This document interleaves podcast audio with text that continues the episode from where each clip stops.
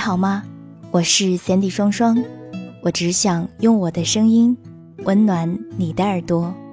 最近我很想跟你讲很多的故事，在这一系列的故事里，其实别人都习惯叫我白日梦小姐。我觉得虽然说是梦，说不定真的是另一个平行时空，在那里总发生着一些我所不知道的美好的，或者是悲伤的事。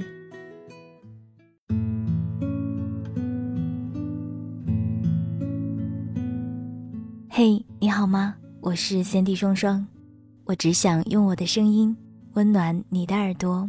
欢迎收听《白日梦小姐的故事》。在跟大家分享今天的故事之前，双双想给大家一点小小的福利。这一次呢，想请大家一起来看电影，看的电影是《叶问三》。大家可以关注一个公众号叫 Cosfund，C O S F U N D。如果你不会拼写，可以在我的简介当中找到这个公众号，关注它之后，在《叶问三》上映的期间回复“喜马拉雅”，每天都会有获得电影票的机会。如果说是在公众号里自行买的电影票，分享到朋友圈里，你的朋友通过点击这个链接进入后购买的票，都可以给你红包现金提成。当然，你也可以通过蜘蛛网购买电影票，一起来围观《叶问三》。哎呀，既能自己看电影，又能够有红包现金的提成，感觉是一个还不错的赚外快的机会。好了，有兴趣的朋友记得去关注一下 cosfund 公众号。今天白日梦小姐要跟你分享的这个故事，是来自于赤木雨森的《这才是爱情最好的样子》。挂断椰子的电话，已经是快凌晨一点了。还有六个小时就要起床上班，却怎么也睡不着。昨晚下了很大的雪，我起身走到窗前，想看看现在雪停了没有。暖黄色的路灯照着雪花纷纷扬扬，地上一片白，还丝毫没有停的意思，氛围静谧安详，我却有些难过。总觉着应该是两个人站在这里。椰子是南方姑娘，来北京读大学之前从没见过雪，但第一次见到她就喜欢上了下雪，就和我第一次见到她一样。大二那一年，社团组织开学迎新，我作为一个小部门的负责人，也在大太阳底下举个牌子，站在校门口热成狗。他个子不高，微微有肉。一个人拉着和自己差不多高的行李箱来报道。天气很热，刘海都被汗粘在额头上。我帮他把箱子搬到宿舍，他帮我拿着牌子。看着他小小的一只，抱着比他还宽大的牌子，有点笨拙的样子，忽然就想逗逗他。我坏心眼的大步走快，他没一点犹豫的小跑跟上，一边还一个劲儿的谢我。我心里忽然软软的，反倒弄得自己很不好意思。那天分开之后，我总是想起他，却再也没有遇见过他。离开的匆忙，连他是哪个系的都忘记问了。幸运的是，我们再一次见面了，是部门招新的时候，他跑来面试我所在的部门，言谈举止大方得体。最后还得到了部门领导和辅导老师的表扬，理所当然的成功。随之而来的密集见面机会，让我心花怒放的同时，越来越笃定内心的想法：一定要告白，不成功便成人。我精心策划了很久，连表白方案都准备了好几套，可惜最后都是无用功。我的告白并没有用到我精心准备的方案，也没有同学声势浩大的助威，更没有豪车、钻戒、玫瑰，有的只是恰到好处的气氛，四下无声的空旷街道，一个热乎乎的煎饼果子，以及一个大酱味儿的吻。我生怕他石动燃具，却出乎意料的一次成功。在一起很久后，我问过他。当初为什么肯那么干脆地答应我？他说：“对于爱情这种事，他向来直觉很准的。如果不是我后来知道我是他的初恋，我可能真的会被他轻描淡写的口吻欺骗到，而忽略他眼睛深处的失措与深情。他连恋爱经历都没有，又哪里来的身经百战才能锻炼出来的爱情直觉？也许，其实他不是对爱情的直觉准，而是对我的。当我知道原来从来都不是我一个人一厢情愿的时候，我幸福的都要跳起来了。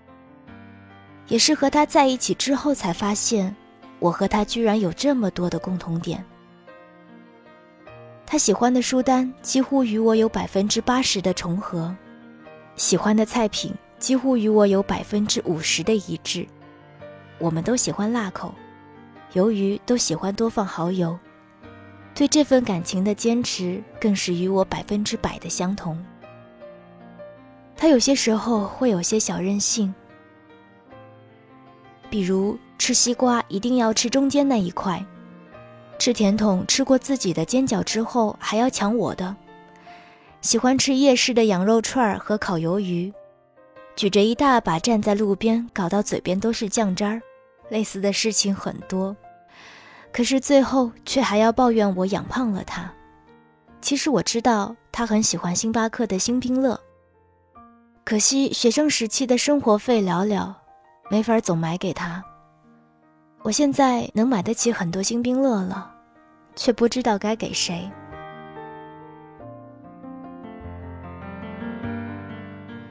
他有的时候会很理想主义的逃避现实，谈梦想和理想很积极。喜欢听我讲故事，但却不愿意谈及现实。每次听我一提，就开始捣乱，我也总是无奈，笑笑了之。我对好的爱情的理解是，两个人在一起，可贵的是频率步调一致。如果在一起时无话可说，却能够舒适而不尴尬的沉默，彼此独立，互相依赖。即使是做一些浪费人生的事，也觉着价值连城，那就是很好的爱了。因为和你不爱的人在一起，做什么事都会乏善可陈。后来想想，生于南方，长于南方，偏好甜食，护肤如命的他，根本不会那么喜欢辛辣的食物。喜欢动漫二次元的他，平时也并不太喜欢去读那一些晦涩难懂的文学。甚至于并不喜欢吃面食，却肯整天陪我吃面。他压根不喜欢这些，他只是喜欢我而已。如果我早些想通这些事儿，我是无论如何都不会同意放手的。我自小就体质弱，家里父母是中医，常常会寄来些中药让我自己煮来调理。中药很难喝。我总不愿意喝，寄来的包裹都不拆开就堆在宿舍。他为了帮我喝中药，打电话跟他妈妈学习炖汤。他说他生长于南方，对熬汤这种事有与生俱来的天赋。可是为了学会熬汤，他的手被烫了很多泡，还常把宿舍弄断电。在此也是要感谢他的舍友不杀之恩。我大四开始实习，早上七点就要赶地铁。他为了让我早上喝到热的药汤，常常天不亮就开始忙活，六点就送到我宿舍，直到看我把汤送到胃里才肯罢休。有些事即使已经不在一起很久，想起来也会从胃里暖到心上。可是很快的，我要毕业了，我大他一级，我必须先走。我们即将开始长达一年的异地恋，一年三百六十五天，一共见了二十面，每次平均两天，有十一个月不在一起。人生中很重要的一些节点，双方都互不在场，好像以后也就不需要出席对方的人生似的。我缺席了他的毕业典礼。他错过了分享我第一次拿下大单子的喜悦。他在学校熬夜备战考试时，我正在拼命的加班。我在通宵赶方案时，他又奔波在实习的路上。我们的聊天次数越来越少，对话也越来越短。从一分钟不够说的语音缩短到不到十秒，从好几百字的倾诉减少到寥寥数语，甚至到了后来，连每天一次的通话好像都成了负担。因为我们错过了彼此太多，想要讲清楚一件事情，总要铺垫很长的一段背景，时间不允许，耐心也在逐渐消磨殆尽。年轻时的爱情好像很单薄，时间和距离也许并不足以让你们心生嫌隙，但却能让你深深体会到人生的无奈。终于熬到一年后，他毕业了，他兴奋地告诉我，他的工作迁到了长沙，我们终于可以继续在一起了。可惜，人生无奈难堪的就是阴差阳错。指调令通知我必须回北京总部，年底前就要报到。我忐忑地把这个消息告诉他的时候，他在电话那一头很久无言，最后叹了口气，说了句“我知道了”，然后就挂了电话。那时候我们尚且没有资格抗衡现实的残酷，无论之前想象多美好，最后却不得不低头服诛。分手是他提的，他说不想再互相耽误了，干脆果断一点，叫双方都能安心工作。我很想挽留，但不知道该怎么开口，却又有一种放过彼此的释然。居然还能互道再见、晚安，再挂断电话。我还没有整理现实的能力，不答应，难道要让他跟着我受苦吗？那比分手更让我痛苦。分手后，我们将近一年没有通过电话，互相很有分寸的将关系控制在朋友圈的点赞之交。节日的时候会通过微信、短信互道祝福。我不是没有想过继续下一段爱情，可是无论眼前坐着的女生有多优秀。她傻笑的样子，却一直在我的心里挥之不去。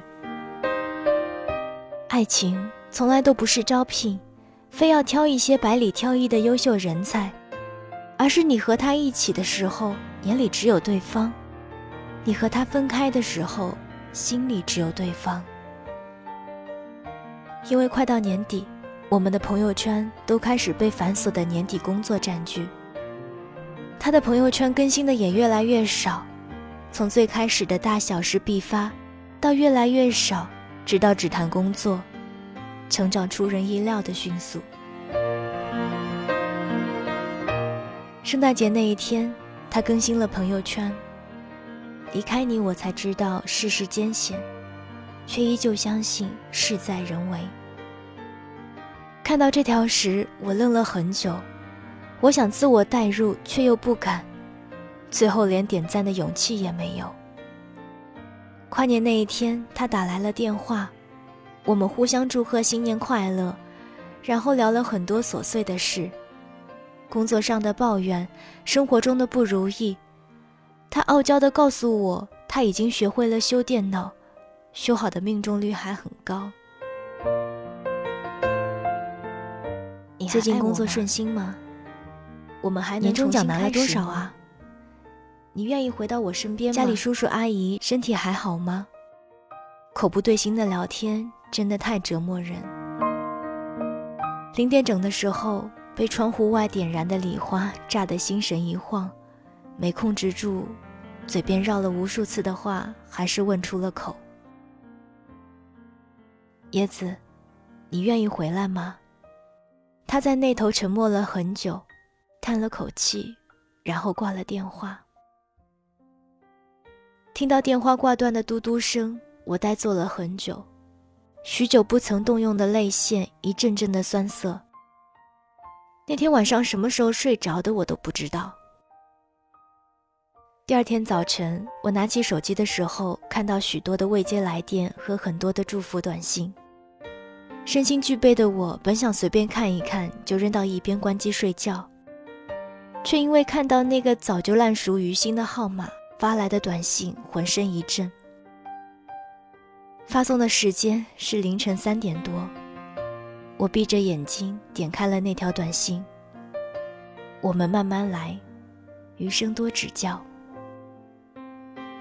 如果几个星期以前写下这篇文章，我想会以“我认为最心酸的爱情，莫过于在没有能力承诺的年龄碰到了最想承诺的人”来结尾。而现在，我想换成这句话：“最美好的爱情，也许是兜兜转转这么久，我还在这里，你也回来了。”